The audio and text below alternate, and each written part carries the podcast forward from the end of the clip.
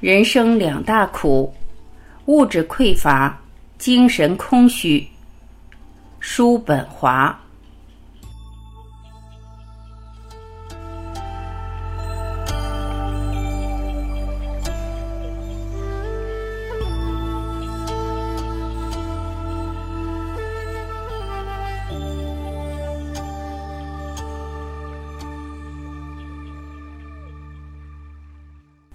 一般人把身外之物当作人生的幸福来源，希望从财产、社会地位、妻室儿女、朋友或是社会那里得到幸福。所以，当他失去这些东西，或是发现这些令他失望的时候，他的幸福基础就崩塌了。换句话说，这个人的人生重心随着每一次心血来潮而不停改变，完全不在他自身。倘若他是一个富有的人，就可能是今天在乡下别墅消磨时光，明天在买马或宴请朋友或旅行。总之，他过着奢侈的生活，是因为他只能从追求外在乐趣中获取满足。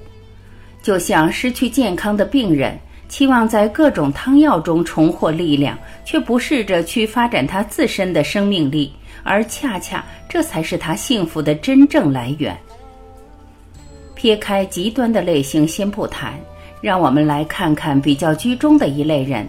他们也许没有傲人的思想力，但又比泛泛之辈要多一些精神的追求。一般来说，这样的人会对艺术有一点业余的兴趣，或对科学的某些分支感兴趣，譬如植物学、物理学、天文学、历史，能在这类研究中发现莫大的乐趣。当幸福的外在来源枯竭或不能满足他的时候，他会通过这些研究来自娱自乐。像这样的人，我们可以说他的人生重心部分在于他自身。但是，对艺术有浅薄的兴趣与自发的创造是截然不同的，而对科学的业余追求则容易流于表面，不能洞悉事物的本质。人不能把自己全然的等同于诸如此类的追求，也不能让自己的整个人生完完全全被它渗透填满，以至于对其他一切事物都失去了兴趣。唯有我们称之为天才的那些人，拥有最高的智力水平与思想禀赋，方可达到这种程度，将其一生的时间和精力都耗在某个主题上。将对人生做的思索以诗歌或哲学的方式呈现，力求表达对这个世界的独特理解。因此，对于天才来说，不被外界打扰的忙于自己的思想和作品，这样的需求十分迫切。他们乐于独处，闲暇是求之不得的恩赐，其他一切都是多余的，甚至是负担。唯有这类人的人生重心才可以算是完全在自己身上。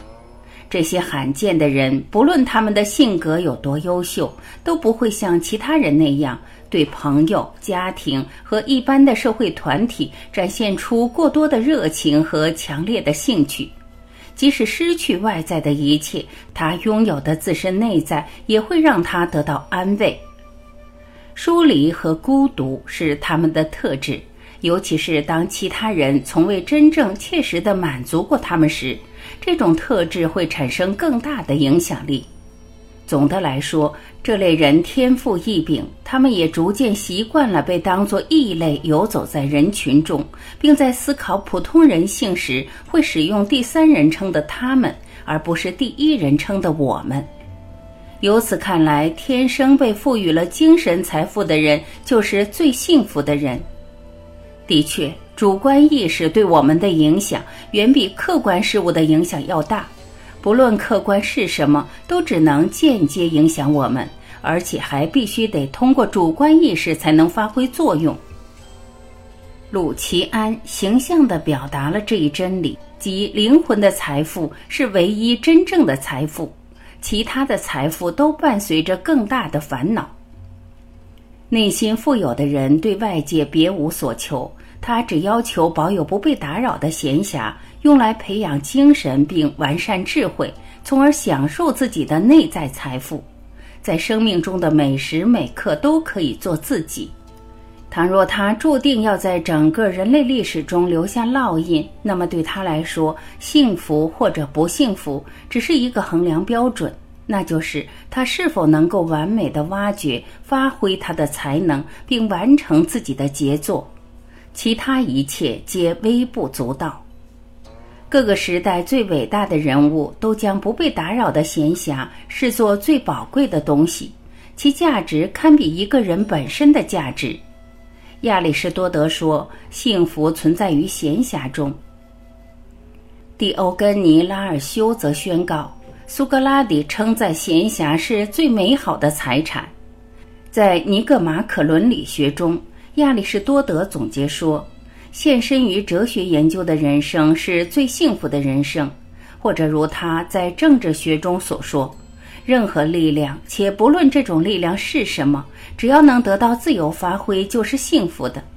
这一点跟歌德在《威廉·麦斯特》中所说的一致。天赋异禀的人注定要使用他的天赋，并从中获得至高的快乐。但是，寻常老百姓很难拥有不被打扰的闲暇，因为这并不属于人的本性。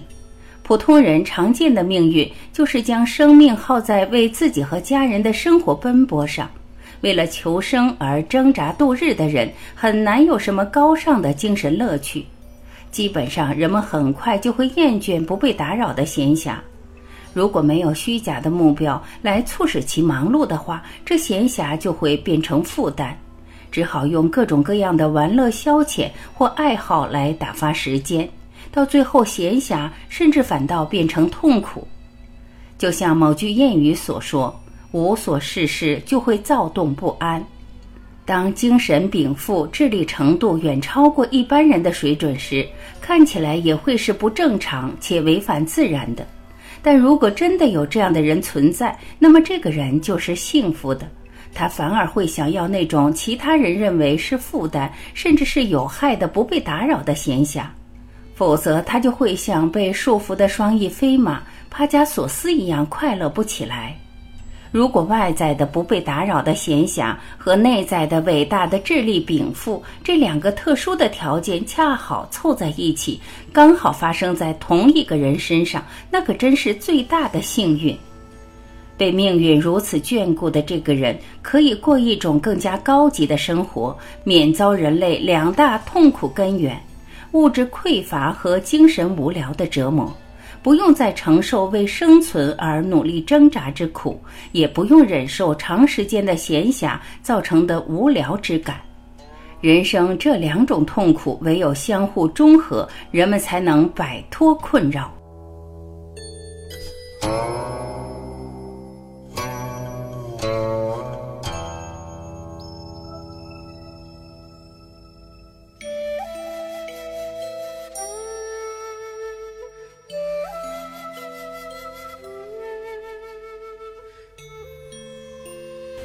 感谢聆听，我是晚琪，我们明天再会。